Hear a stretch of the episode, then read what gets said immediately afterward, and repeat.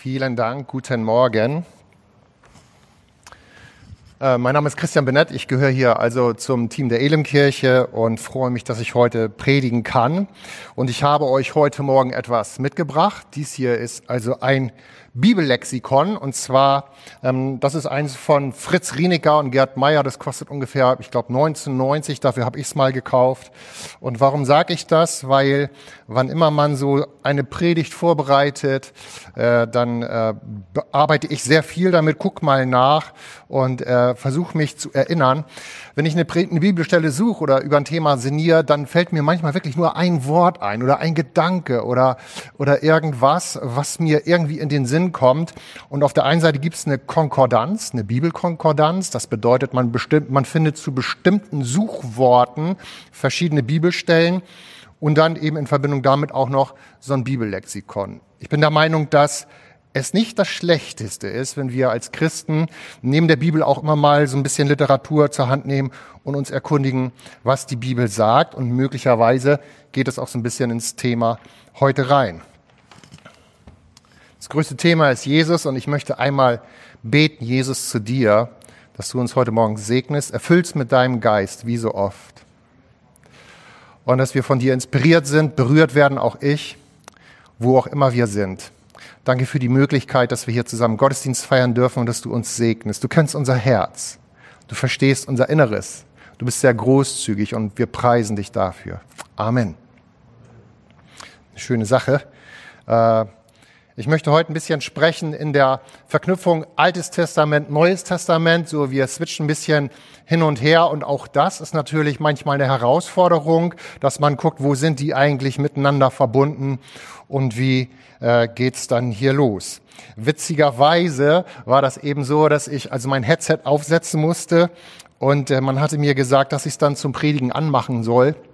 Und ähm, irgendwie hatte ich es vergessen, weil ich dachte, wenn ich das Ding anmache, bin ich sofort auf Sendung. Gar nicht gewusst, dass ihr ja da oben in der Technik, hier ist ja ein Heer von Technikern und Musikern und Kameraleuten.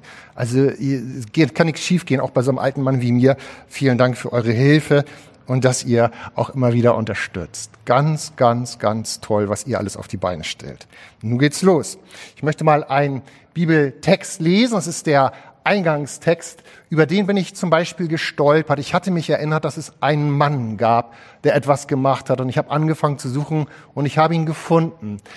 Der Bibeltext heute, mit dem ich einsteigen möchte, steht im 1. Könige 16, Vers 34. Und äh, während der Herrschaft von König Ahab und Isabel, hier steht während seiner Herrschaft, baute ein Mann, der heißt Hiel, ein Mann aus Bethel, die Stadt Jericho wieder auf. Als er den Grundstein legte, starb dabei sein ältester Sohn Abiram. Und als er die Stadttore einsetzte, kam sein jüngster Sohn Segub dabei um. Alles geschah genau so, wie es Josua, der Sohn Nuns, im Auftrag des Herrn vorausgesagt hatte. Es gibt äh, einen Verweis, ich zeige euch nur mal die Stelle. Im Josua 6 ist es so, dass die Stadt Jericho zerstört wird von den Israeliten und Josua spricht einen Fluch aus und sagt, wer diese Stadt wieder aufbaut, äh, dem wird dieses und jenes passieren. Und irgendwann, viele Jahre später, muss Hiel ähm, da, nicht da nicht drauf geachtet haben, weil er ist nachher tatsächlich der Mann, der die Stadt wieder aufbaut und äh, dem dann dieses Unglück widerfährt. Das, das Wort Hiel, das kann man suchen und auch finden in diesen ganzen Konkordanzen und so weiter. Und es bedeutet, mein Bruder ist Gott. Hiel bedeutet, mein Bruder ist Gott. Ich meine, wir sind nur ein bisschen schlauer. Äh, irgendwas stimmt da ja nicht. Bei dem Hiel stimmt irgendwas nicht. Weil wenn sein Bruder Gott wäre, dann wüsste er doch, dass Josua damals im Auftrag Gottes diesen Fluch gesprochen hat, nicht aufzubauen, Jericho wieder aufzubauen. Vielleicht weil die Stadt eine bestimmte Bedeutung hat. Ich weiß es nicht. Ähm, aber Hiel hört nicht zu äh, und äh, hatte selber Schuld. Es kostet seinen Kindern dann das Leben. Warum macht er das? Warum glaubt Hiel, Jericho wieder aufbauen zu müssen, obwohl die Bibel doch ganz eindeutig war? Vielleicht ist er bausüchtig. Vielleicht ist er bausüchtig. Wir haben hier auch gerade gebaut, hier alles neu. Wir haben das hoffentlich nicht aus Bausucht ge getan, auch nicht aus Spaß an der Freude, sondern weil wir glauben, dass das hier ein gutes Instrument ist, das Wort Gottes zu verkünden und einen Einfluss nehmen zu können und Gott die Möglichkeit zu geben. Und Gott gibt uns die Möglichkeit, mit diesem Gebäude Gemeinde zu bauen. Warum marschiert Hiel in diese falsche Richtung, obwohl er doch weiß, obwohl er doch weiß, was im Wort Gottes steht? Das ist die Frage, die, die so ein bisschen in mir den Ausgang macht. Und ich habe ein bisschen geguckt, ich möchte dir aus dem Galater etwas vorlesen. Äh, die Antwort, über die habe ich lange nachgedacht und sie hat mich wirklich ergriffen. Äh, Gott hat mich ergriffen, wie gnädig er ist. Im Galater 6 lesen wir, äh, schreibt Paulus, liebe Freunde, wenn ein Mensch einer Sünde erlegen ist, dann solltet ihr deren Leben vom Geist Gottes bestimmt ist, diesen Menschen liebevoll und in aller Demut helfen, wieder auf den rechten Weg zurückzufinden. Und pass auf, dass du nicht in die gleiche Gefahr gerätst. Helft euch gegenseitig bei euren Schwierigkeiten und Problemen, so erfüllt ihr das Gesetz, das wir von Christus haben. Wer sich für wichtiger hält als die anderen, der betrügt sich selbst. Jeder achte genau auf sein eigenes Leben und Handeln ohne sich mit anderen Menschen zu vergleichen. Das ist also ein neutestamentliches Wort. Hoppla, an die neue, an, an die Gemeinde von Jesus Christus, von Paulus. Und wir finden hier äh, ein paar interessante Worte. Zum Beispiel schreibt er hier, ihr Menschen, die ihr vom Geist Gottes bestimmt seid oder liebevoll in Demut oder wir sollen uns gegenseitig helfen, liebevoll und passt aufeinander auf, helft euch gegenseitig. All diese Dinge äh, beschreibt er dort. Und die Frage an mich ist und an uns ist, sind wir liebevoll, sind wir demütig helfen? Sind wir zugewandt? Oder verurteilen wir, so wie ich den Hiel auch eben verurteilt habe? Der hätte es doch wissen müssen. Hat Josua doch gesagt. Wie sind wir? Wie bist du? Wie wirkt das auf uns? Im Galater steht noch dieser Satz und der spricht mich stark an, offenbart sich auch immer wieder für mein Leben. Ähm, hier steht, äh, liebe Freunde, wenn ein Mensch einer Sünde erlegen ist. Wir sind Menschen, die vom Geist Gottes sehr wohl inspiriert sind, aber es scheint so zu sein, und ich gucke in mein Leben und ich stelle das Gleiche fest, dass es oft immer wieder in meinem Leben eine oder zwei Punkte gibt, die herausragend, herausfordernd für mich sind. Vielleicht kennst du es auch.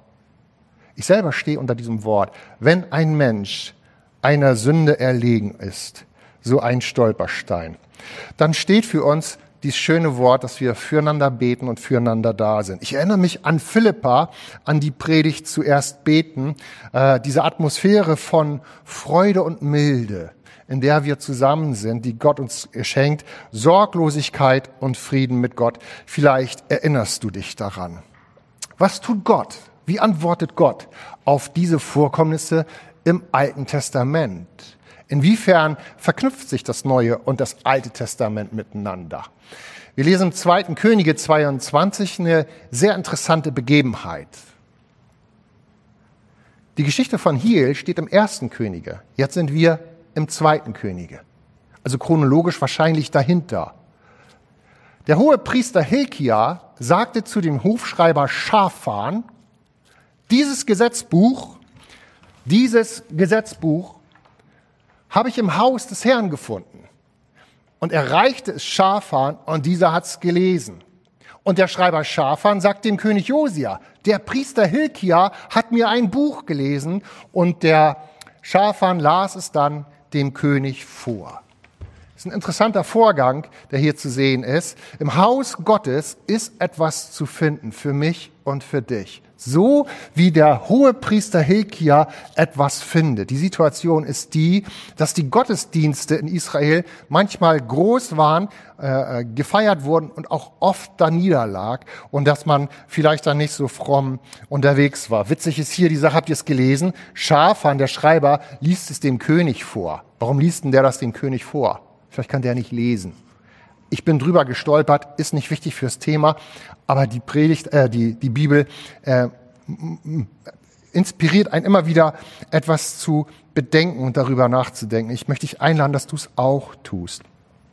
Wir entdecken also etwas im Haus Gottes. Wir haben die Möglichkeit, etwas wiederzufinden. Und ich möchte ein bisschen theologisch mit euch mal reingehen, äh, um zu sehen, was hier eigentlich passiert, welche Personen beteiligt sind. Auf der einen Seite der Priester Hilkia, der Priester Hilkia, ein Priester, ein Priester, ein priesterlicher Dienst, sagt zu dem Hofschreiber Schafan, der Hofschreiber Schafan, Schafan ist jemand, der in seiner Eigenschaft etwas verkündet, was in der Regel der König bestimmt. Im Deutschen sagt man, hat man früher gesagt, Herold.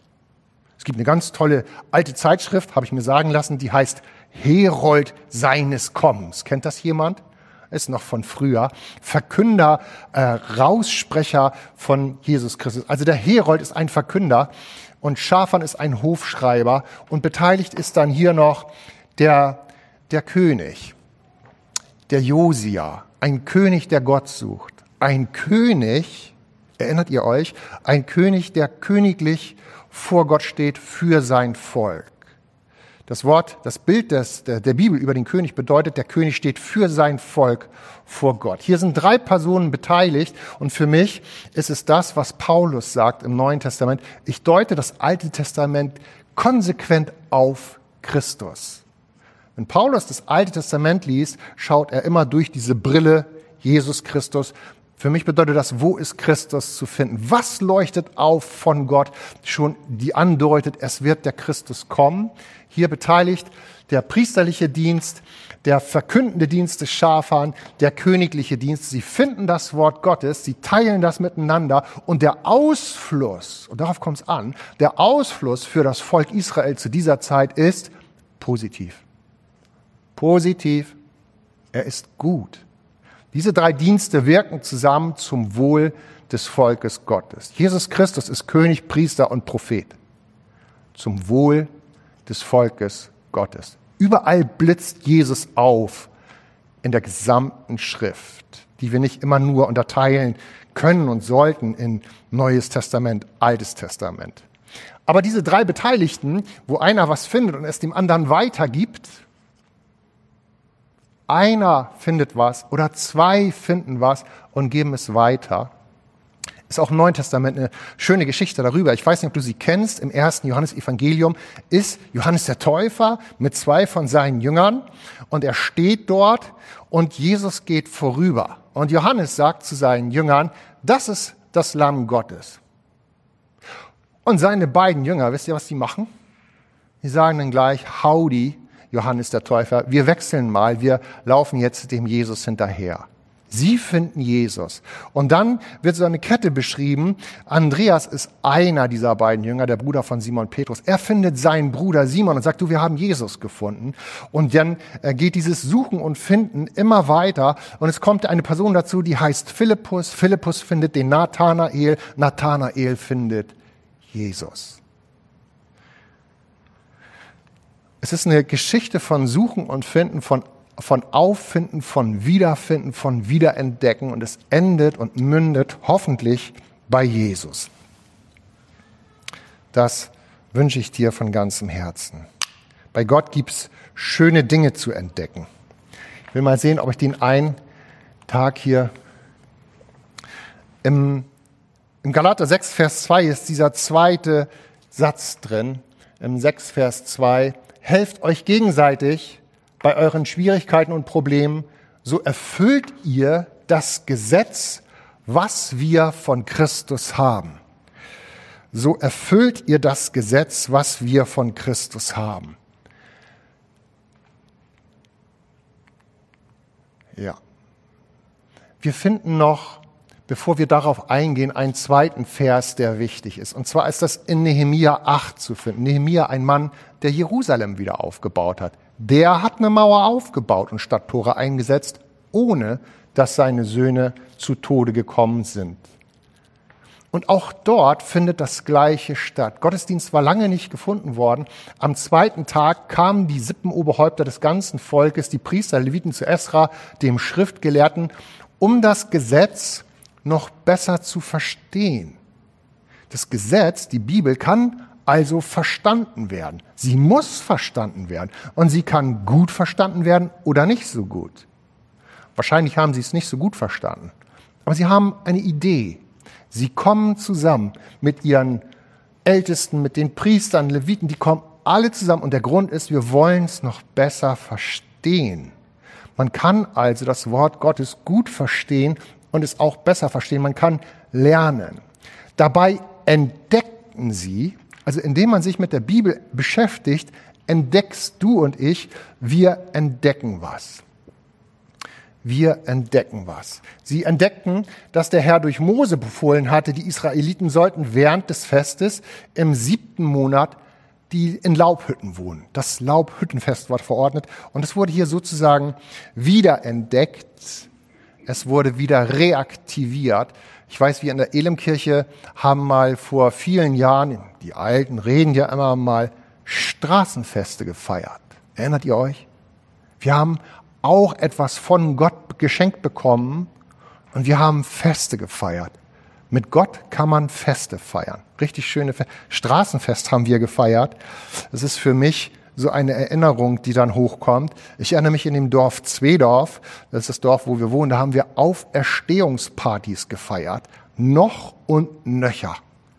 Und es war eine herausragend schöne Zeit mit Gott und mit der Gemeinde zusammen, mit vielen Gästen, auch säkulare natürlich, zusammen solche Feten zu feiern. Und auch hier im Barmbeker Ring 15 werden wir wieder Weihnachtsmärkte feiern, wenn Corona dann rum ist. Es gibt schöne Dinge zu entdecken und äh, wir als Christen sind aufeinander angewiesen. Und die Frage für mich und für dich ist, sind wir beide findefähig für Jesus? Sind wir findefähig so, wie wir es zuvor gelesen hatten hier, der hohe Priester Hilkia äh, findet etwas und verkündet es. Schafan ist findefähig, er lässt sich finden. Josia lässt sich inspirieren. Bist du findefähig für deine Geschwister? Bist du findefähig? Bist du empfänglich? Lässt du dich ansprechen von deinen Geschwistern? Lass ich mich ansprechen von meinen Geschwistern. Dieser Satz im Galater, helft euch gegenseitig bei euren Schwierigkeiten und Problemen. Das finde ich sehr schön, ist sehr pädagogisch, vielleicht sehr klug. Und dann dieses Wort, so erfüllt ihr das Gesetz, das von Christus gegeben ist. Darauf möchte ich eingeben. Sind wir als Christen nun unter dem Gesetz oder sind wir als Christen unter der Gnade? Gilt für uns Gesetz oder Gnade? Anspruch oder Zuspruch? Anspruch, das wäre das Gesetz. Zuspruch, wird schon alles gut, dir ist vergeben. Das nennen wir in der deutschen Sprache Gnade. Was spricht hier, fragen wir uns, Gesetz oder Gnade? So erfüllt ihr das Gesetz, das wir von, es gibt ein Gesetz von Christus. Was ist das? Was bedeutet das? Im ersten Mose gibt Gott uns, Entschuldigung, im vierten Mose gibt Gott uns, im vierten Mose 15 gibt Gott den Israeliten ein Wort, das sie Quasten tragen sollen. Als wüsste Gott, dass sein Wort immer wieder verloren, vergessen, verbuttelt wird, gibt er ihnen hier ein Wort und sagt, du sollst dir Quasten machen. Die Quasten sollen euch daran erinnern, meinen Geboten zu gehorchen. Sie sollen euch daran erinnern, meinen Geboten zu gehorchen. Eindeutig, was das ist mach dir Quasten und du sollst gehorchen. Immer wenn ihr sie seht, sollt ihr euch an meine, sollt ihr an meine Weisung denken. Das wird euch helfen, nicht mit euren Gedanken oder Blicken umherzuschweifen und eure eigenen Ziele zu verfolgen. Hier, bist du richtig? Also ist das jetzt hier das Wort Gottes, ist es Gesetz oder ist es Gnade? Nehemiah 8. Sie lasen laut aus dem Buch vor und erklärten Abschnitt für Abschnitt, damit das Volk es wirklich kapiert. Hier steht verstehen konnte. Das ist das Gesetz. Ne? Ich habe überlegt und finde aber auch in diesen Worten sofort auch Gnade. Und ich möchte dir die Gnade vorlesen, die darin steht. Die Quasten steht hier, sollen euch daran erinnern. Sie sind für euch, dass ihr euch erinnert, zu gehorchen, was den Geboten, was die Gebote sagen. Und immer wenn ihr sie seht, ihr habt die Möglichkeit, sie zu sehen, sie wahrzunehmen. Immer wenn ihr sie seht, sollt ihr an meine Weisungen denken, denn das wird euch helfen. Das wird euch helfen, nicht mit euren Gedanken oder Blicken umherzuschweifen und eure eigenen Ziele zu verfolgen. Und auch im Nehemia lässt sich hier die Gnade lesen. Sie lasen laut aus dem Buch vor und erklärten Abschnitt für Abschnitt. Sie erklärten, damit das Volk es wirklich verstehen kann, denn es ist wichtig zu verstehen. Anspruch oder Zuspruch, Gesetz oder Gnade. Wie lösen wir das auf? Wir finden auch im Neuen Testament ähnliche Texte, die ich darüber äh, ähm mal untersucht habe. Im 1. Korinther 10, Vers 11 lesen wir, all dies, ließ, schreibt Paulus den Korinthern, er hat vorher eine Aufzählung gemacht, schreibt, alles das widerfuhr jenen zum Vorbild. Widerfuhr jenen zum Vorbild.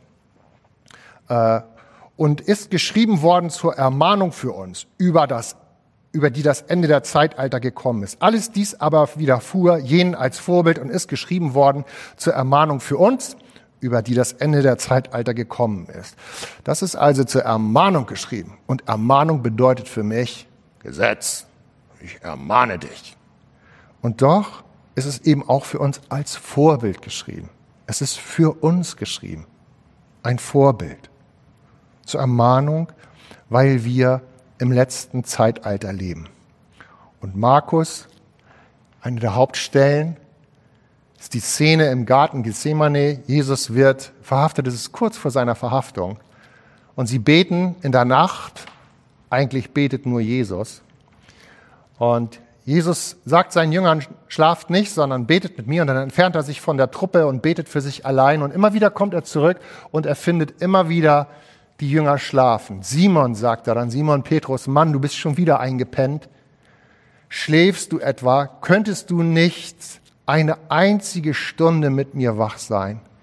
Kannst du nicht nur eine Stunde an meiner Seite sein, nur eine Stunde wach sein? Und es scheint so, dass Simon das wirklich nicht kann. Es scheint so, dass ich manches wirklich irgendwie Ich kann es nicht. Aber Jesus, Jesus kann's. Anspruch, Zuspruch stehen immer nebeneinander. Sie gehören zusammen.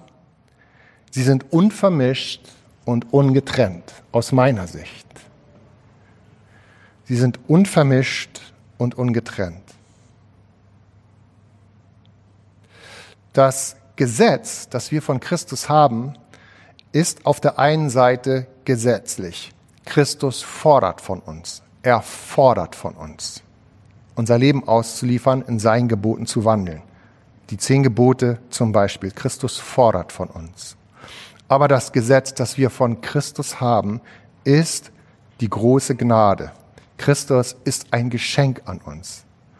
Er stellt das Gesetz auf, er fordert und er ist ein Geschenk der Gnade an uns. Es ist beides. Es ist nicht vermischt, aber es ist auch nicht getrennt. Es ist einzeln zu definieren und doch merken wir, es ist immer auch beides miteinander verzahnt. Wie kommen wir jetzt zum Predigttitel? Ausgebremst und so weiter.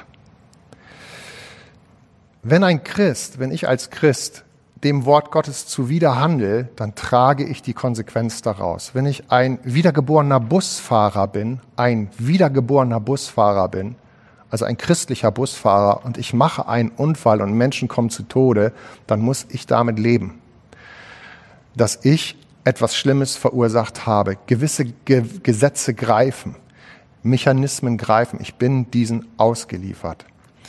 Und ich muss mit meinem Gewissen umgehen können und manche Dinge in denen ich mich falsch oder nicht gut entschieden habe, die werden mich mein Leben lang begleiten. Aber sie schneiden mich nicht ab von der Gnade des Christus. Aber sie schneiden mich und dich nicht ab von der Gnade des Christus für dein und für mein Leben. Das ist ein Grund zur großen Freude in Angesicht der Katastrophen, die in unserem Leben eben auch passieren, weil wir oft nicht eine Stunde wach sein können, sondern immer wieder in den Schlaf fallen.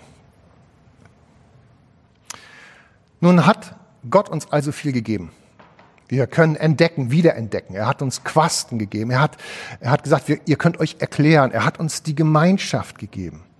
Er hat uns erklärt, dass wir uns gegenseitig finden lassen sollten, dass wir miteinander unterwegs sind, dass wir weitergeben, das, was wir, was wir bekommen, auch ermutigen, ermahnen sozusagen. Aber es muss noch etwas dazukommen, liebe Freunde. Und äh, das finden wir im Sacharia 4, Vers 6 beschrieben. Ich lese es dir nur vor. Dort schreibt Sacharia, wie soll das Ganze geschehen? Es geschieht nicht durch Gewalt oder Kraft wird es geschehen, sondern durch meinen Geist spricht der Herr, der Allmächtige. Oh, da gibt's ein tolles Lied. Das heißt, äh, ich kann es mal, Ruach, Ruach, nicht durch Herr oder Kraft, sondern durch mein Geist. Kennt das jemand? Ein schönes, altes Lied. Und ich hatte jetzt äh, mit der Lobpreisleitung gesprochen und wollte euch jetzt dieses Lied einmal vortragen. Und Sina hat dann gleich gesagt, nein.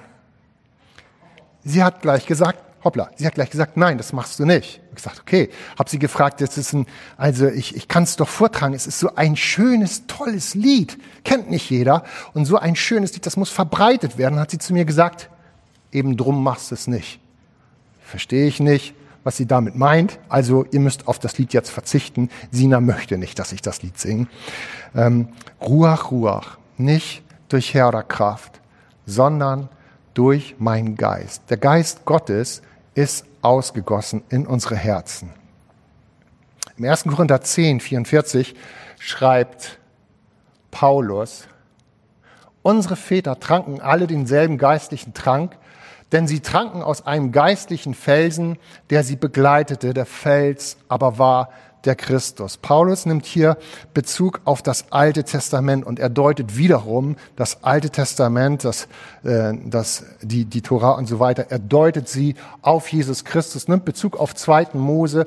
Dort war eine Situation, das Volk Israel geht durch die Wüste, hatte nichts zu trinken, sie hadern und dort ist nichts. Und Gott sagt Mose, nimm mal deinen Hirtenstab, nimm mal deinen, deinen Regentenstab, deinen, den Stab Mose und schlage hier an den Felsen, dann wird sich der Fels spalten und lebendiges Wasser wird herauskommen. Eine große Metapher, ein großes Bild darauf, dass Gott selber mit seiner Regierung einen Felsen schlagen wird und dieser Fels wird zerspringen, er wird aufspringen, aber er wird Wasser des Lebens freigeben. Also das Alte Testament ist im Orient geschrieben und ist immer auch eine große bildhafte Stra äh, Sprache. Ähm, Paulus hatte geschrieben, der Fels aber war der Christus. Dieses Volk in der Wüste, was kein Wasser hat, Durst hat, ähm, dem hilft Gott und er spaltet den Fels und tatsächlich fließt Wasser heraus und das Volk trinkt. Das Volk hat dann getrunken, sie haben sich satt getrunken. Erst Erst dann wird das Volk trinken können, wenn der Fels gespalten ist und die Gnade Gottes fließt heraus. Paulus übersetzt diesen Vorgang. Christus hat sich in unserer Wüstensituation für uns aufspalten lassen, damit wir sein Wasser trinken können. Im Johannesevangelium haben wir verschiedene Hinweise darauf, dass Gott uns sein Wasser gibt. Das ist der Heilige Geist. Es ist ein Beistand. Es ist ein Beistand, den Gott gibt. Er weist darauf hin im Johannesevangelium, ich werde euch einen anderen Ratgeber geben. Es ist der Heilige Geist, der euch in alle Wahrheit führt. Und noch einmal, der Ratgeber, der Heilige Geist, den der Vater senden wird in meinem Namen, der wird euch alles lehren und euch an alles erinnern. Da war doch was. Sind wir findefähig? So, also alles das, was ich euch gesagt habe. Der Heilige Geist wird euch dran erinnern. Wenn ich eine Predigt vorbereite, benutze ich oft so ein Bibellexikon. Auch in meiner Bibel sind, wenn ich das Wort lese, die Bibel, sind dort manchmal Querverweise auf andere Bibelstellen. Und ähm, ich erinnere mich nicht immer exakt an jede Bibelstelle. Ich kann dir auch nicht sagen, wo genau das steht. Es gibt ja Leute, die können das. Ich kann das nicht. Aber ich merke, wie der Geist Gottes mich immer wieder erinnert an bestimmte Worte, so dass ich anfangen kann zu suchen, das zu entdecken und dem nachzugehen. Und ich stelle fest, dass Gott derselbe ist, damals, heute und morgen. Noch immer entdecke ich. Und noch immer weiß ich nur ein bisschen. Aber der, der Geist Gottes führt mich. Und ich denke, so ist es auch für dich vorgesehen. Und so soll es auch für dich sein. Ähm, auch die Zeitform, die wir lesen, ist interessant. Wir werden da noch drauf kommen. Das Interessante hier ist also, nachdem der Fels geschlagen worden ist, nachdem der Fels geschlagen worden ist, wir gehen nochmal zurück in Mose und ähm, die Israeliten getragen haben, setzt eine große Veränderung ein in dem Leben des Volkes Gottes. Gleich mit dem Trinken des Heiligen Geistes greift Amalek an. Gleich mit dem Trinken dieses Wassers, dieses lebendigen Wassers, was, was die Bibel auf den Heiligen Geist deutet, greift Amalek an. Hier findet etwas Neues statt. Wenn wir als Menschen zu Jesus Christus kommen, uns mit ihm verknüpfen, uns mit ihm verbinden, dann empfangen wir den Heiligen Geist. Gott hat uns den Heiligen Geist gegeben. Er hat ihn uns gegeben. Und in dieser Verbindung scheint es so, dass oft gleich und sofort die Probleme losgehen, dass das Leben nach uns greift und irgendwas Feindliches, irgendwas Schlimmes fängt an, in unserem Leben freigesetzt zu sein. Bis zu diesem Tag hat Gott der Herr selber für Israel gekämpft. Sie mussten nichts tun, sondern Gott hat sich vor sie gestellt und hat sie geführt und geleitet. Jetzt haben sie Wasser bekommen, Geist von Gott. Und nun ist es so, dass Gott tatsächlich sagt in dieser Bibelstelle, als die Israeliten noch in Rephidim lagerten, wurden sie von den Amalekitern angegriffen. Und Mose befahl Josua, jetzt kommt was Neues, wähle dir Männer aus und kämpfe gegen das Heer von Amalek. Du sollst kämpfen. Morgen werde ich mich mit dem Stab Gottes in der Hand auf den Hügel dort oben stellen. Ich werde den Stab hochhalten, aber ihr werdet kämpfen. Ihr müsst die Verantwortung übernehmen für euer Leben. Ihr werdet Gemeinde bauen. Ihr seid am Zug. Ich bin hinter euch, ich bin mit euch, aber ihr habt empfangen den Heiligen Geist und ihr werdet kämpfen mit dem Empfang des Heiligen Geistes ist es eben nicht so und mit der Bekehrung zu Jesus, dass alles gut wird. Manchmal hat man den Eindruck, du, dann geht's ja erst richtig los. Wozu habe ich mich bekehrt? Wir haben die Gabe des Geistes Gottes bekommen. Ich möchte mal einen Text lesen, was dieser Geist Gottes in uns bewirkt und was Hiel so sehr gebraucht hätte. Und ich würde so gern jetzt nach Israel fliegen, nach Tel Aviv und dann nach Jericho, aber ich glaube, Hiel ist nicht mehr da. Ich möchte mit ihm reden. Ich möchte mit ihm einen Austausch haben, sagen, dass ich ihn gut verstehe. Vielleicht ist er in einer Berufung drin, von der er denkt, das ist meine Vision, ich muss Jericho aufbauen. Aber er hat nicht verstanden, seine Vision, sein Traum führt dazu, dass seine Familie zerstört wird, dass seine Kinder, seine Söhne untergehen und das ist nicht schön. Und dann muss man, dann wollen wir zusammen mit Menschen reden und gucken, was der Heilige Geist spricht. Und wir wollen zusammen das Wort Gottes lesen. Hiel, ich möchte mit dir zusammen sprechen und ich möchte sagen, dass der Heilige Geist auch oft Nein sagt. Tu das nicht. Ich möchte nicht, dass du das tust. Das ist für mich eine Riesenherausforderung. Viele von uns, hatten wir gelesen, sind manchmal in ein oder zwei bestimmten Sünden, wenn ein Mann einer Sünde, einer, einer, einer Sünde verfällt. Und hier ist auch der Heilige Geist, der uns mahnt und uns ermutigt, Nein zu sagen. Apostelgeschichte 16. Paulus, ein Riesenbeispiel, dass er neinfähig ist. Er ist ansprechbar und er ist neinfähig. Danach reiste Paulus und Silas durch das Gebiet von Phrygien und Galatien. Die wollten Gemeinde bauen, weil der Heilige Geist ihnen untersagt hatte, in der Provinz Asien zu sein. Als sie im Grenzgebiet von Mysien gelangten, wollten sie weiter in die Provinz Bithynien. Doch auch das ließ der Heilige Geist nicht zu. Und tatsächlich gehen sie dann dort nicht hin.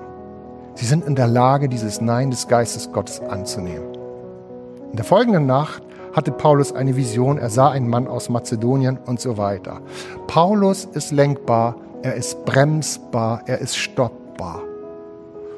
Auch der Heilige Geist sagt in mein und in dein Leben tatsächlich immer wieder auch mal Nein. Es ist schwer zu verstehen. Für mich ist es schwer nachzuverstehen, zu, zu voll, vollziehen. Für mich. Paulus bleibt lenkbar. Er ist deswegen nicht beleidigt und sagt, du, das ist aber meine Vision, ich musste aber lang, sondern er tastet sich heran und er lässt sich von Gott weiterleiten. Das ist seine Berufung. Hiel ist dem geistlichen Gesetz genauso wie wir unterworfen. Aber er ist einsam, ratlos. Zu seiner Zeit war König Ahab und die Isabel Könige. Sie hatten viele Religionen reingemischt und vielleicht war das ein Grund, dass er ratlos war und dass er irgendwie mit sich alleine unterwegs war. Und wir als Christen haben dieses große Geschenk von Gemeinde, vom Heiligen Geist, vom Wort Gottes, von Geschwisterschaft, von Ältestenschaft so viel Gutes bekommen, dass wir nicht wie hier einsam sein müssen, sondern wir dürfen reflektiert sein. Ich möchte einmal zum Abschluss mit uns beten. Jesus, ich danke dir so sehr für das Wort. Das ist so umfänglich. Es ist nur ein Gedanke heute Morgen, in so eine Richtung mal zu denken. Ich danke dir, Jesus, dass du das Gesetz des Christus aufgerichtet hast. Das ist der Anspruch an mein Leben, mein Leben dir zu unterstellen. Und es ist dieser unglaubliche Zuspruch, aus deiner Gnade zu trinken, einmalig, mehrmalig, immer wieder. Du bist ein echter König. Ich danke dir, dass du den Heiligen Geist geschickt hast und dass du, Geist von Gott, in uns wirkst. Es steht geschrieben, du hast den Heiligen Geist gegeben. Nicht du wirst ihn geben oder wenn man immer lieb brav ist. Du hast ihn mir gegeben, uns gegeben. Heiliger Geist, lehre uns, dir neu zu vertrauen, neu zu folgen. Lehre uns, dass wir Nein sagen können in deinem Namen. Amen.